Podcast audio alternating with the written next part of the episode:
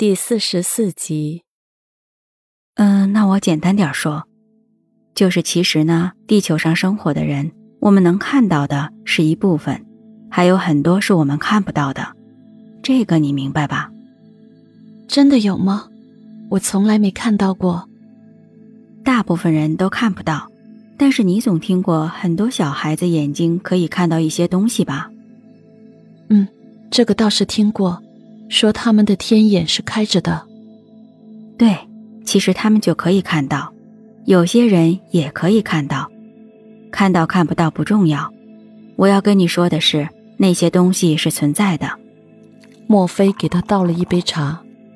你爸爸的情况，昨天晚上我看过了，他的意识还在，会好起来的。不过你别急，需要的时间怕是会长一些。那你需要去我们家看看他吗？啊，不需要。我不是说了吗？我昨天晚上已经看过了。啊，你怎么看的？你没来我们家呀？我是用天眼看，不用肉眼看的。你爸爸会醒的，别担心。哦，这样啊，那我们怎么开始治疗呢？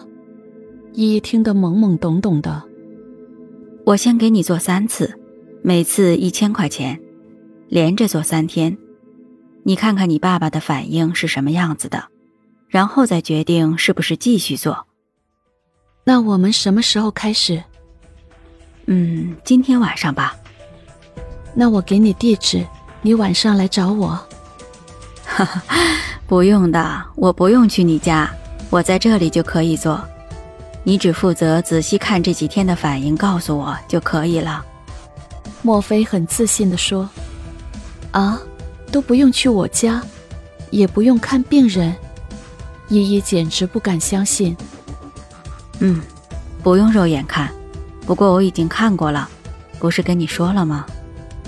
莫非微微的笑道：“他理解。”很多人第一次接触的时候都是这么惊讶的，依依已经算是好的了，还是很愿意去试。依依给了莫非三千块钱，便回了家。晚上的时候，他很好奇会不会看到什么，便进了爸爸的房间。可是待了几个小时也没看见什么，便去睡觉了。第二天早上看爸爸，好像没什么反应，心里想会不会是被骗了。不过想想，那个男人应该不会说谎，再等两天看看。到了第二天晚上，依然没看见什么。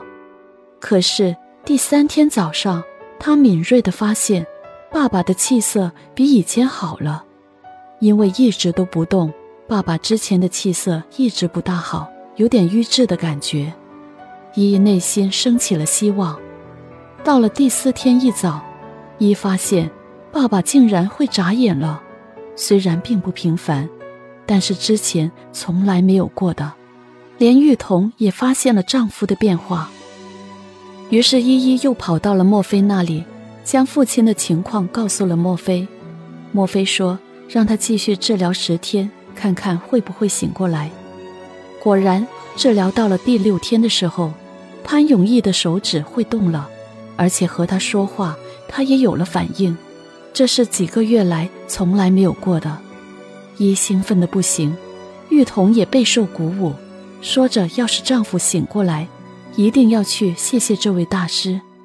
十天过后，潘永义并没有醒过来，可是说话会有明显的反应，于是一又跑去找了莫非，再给我爸爸治疗十天吧。一兴奋地说：“不用十天了，按照你的说法。”你爸爸很快就会醒过来了，我再给你做三天吧。莫非也很高兴。好，伊很麻利的把钱给了莫非。果然，三天以后，潘永义睁开了眼睛，醒了过来。这个半年来一直笼罩在阴云中的家，一下子欢腾了起来。潘永义醒来的第三天。依带着玉童，还有很多礼物去登门感谢莫非。莫大师，你真是帮了我们大忙了。玉彤感激道：“是缘分，一切都是机缘罢了。”莫非微笑道：“这本事你是学来的，还是天生就会的？学来的，其实人人都可以学的，每个人都有这个本事，只看你愿不愿意启动它罢了。真的吗？一好奇的问。当然是真的，有兴趣的人都可以学会的。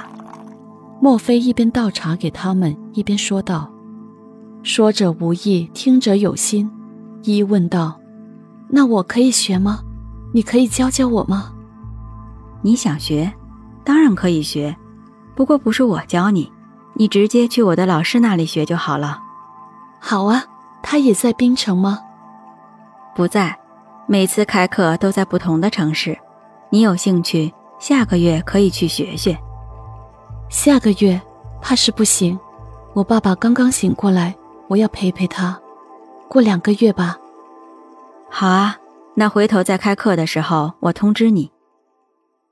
就这样，在边城，潘永业莫名其妙的被一个说不上来是什么人的墨菲给治疗好了。